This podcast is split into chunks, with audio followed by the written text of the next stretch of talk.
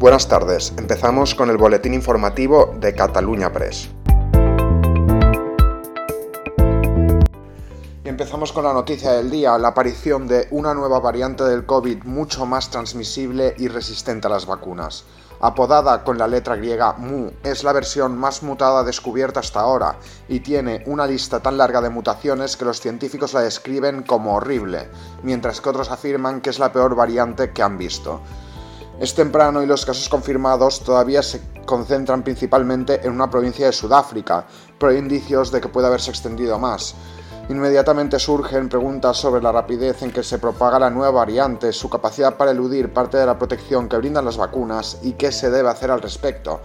Hay mucha especulación, pero pocas respuestas claras. Entonces, ¿qué sabemos? Los científicos aseguran que tiene un número inusualmente alto de mutaciones, con más de 30 en la proteína clave de la espiga. Tulio de Oliveira, director del Centro de Respuesta Epidémica e Innovación de Sudáfrica, ha afirmado en una rueda de prensa que esta variante tiene muchas más mutaciones de las que esperábamos. Asegura que se está extendiendo rápidamente, por lo cual esperan que aumente la presión sobre el sistema sanitario en las próximas semanas. De Oliveira aconseja a las personas que eviten los eventos de superpropagación. Lo más preocupante de esta cepa es que en el dominio de unión con el receptor, es decir, la parte donde el virus hace el primer contacto con las células de nuestro cuerpo, hay 10 mutaciones en comparación con las dos que tiene la variante Delta. Es muy probable que esta mutación haya nacido en un paciente que no pudo vencer el virus. Aunque cabe aclarar que muchas mutaciones no significa que el virus sea peor, tal como informan en la BBC. Se necesita tiempo para saber cómo van a actuar estas mutaciones. Ahora los científicos se enfrentan a un virus que es radicalmente diferente al surgido en Wuhan, China, por lo que las vacunas creadas para combatir la variante original podrían dejar de ser efectivas.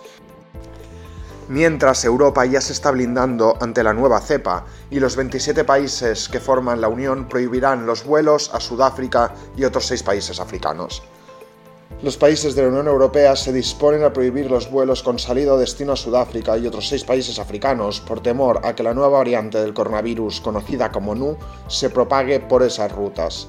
Las restricciones afectaron a Sudáfrica, Botswana, Estuani, Lesoto, Namibia, Mozambique y Zimbabue y se aplicará durante 14 días, han precisado las fuentes.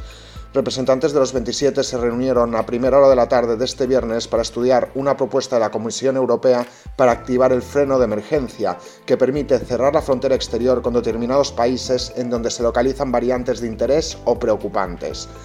Bruselas tomó la iniciativa en respuesta a la petición de varios Estados miembros de dar el paso en esa dirección, y la cuestión ha recibido el apoyo del resto de socios en una reunión celebrada en la capital comunitaria en el marco del dispositivo de respuesta política integrada a la crisis, a nivel técnico y de embajadores.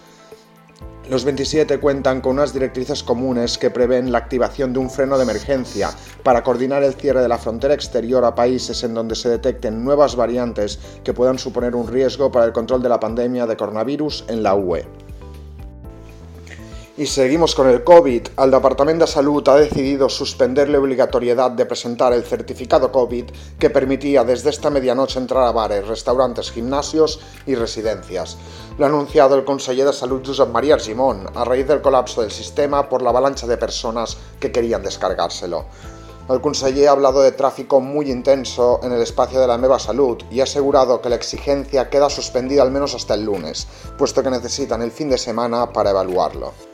El Tribunal General de la Unión Europea ha rechazado este viernes devolver de manera cautelar la inmunidad europarlamentaria al expresidente Carles Puigdemont pese a su reciente detención en Italia. Considera que la orden europea de detención y entrega emitida contra él está suspendida en toda la Unión Europea mientras la justicia resuelve la cuestión prejudicial remitida por el juez instructor de la causa del proceso, Pablo Llarena. Esto es todo por hoy, seguiremos informando.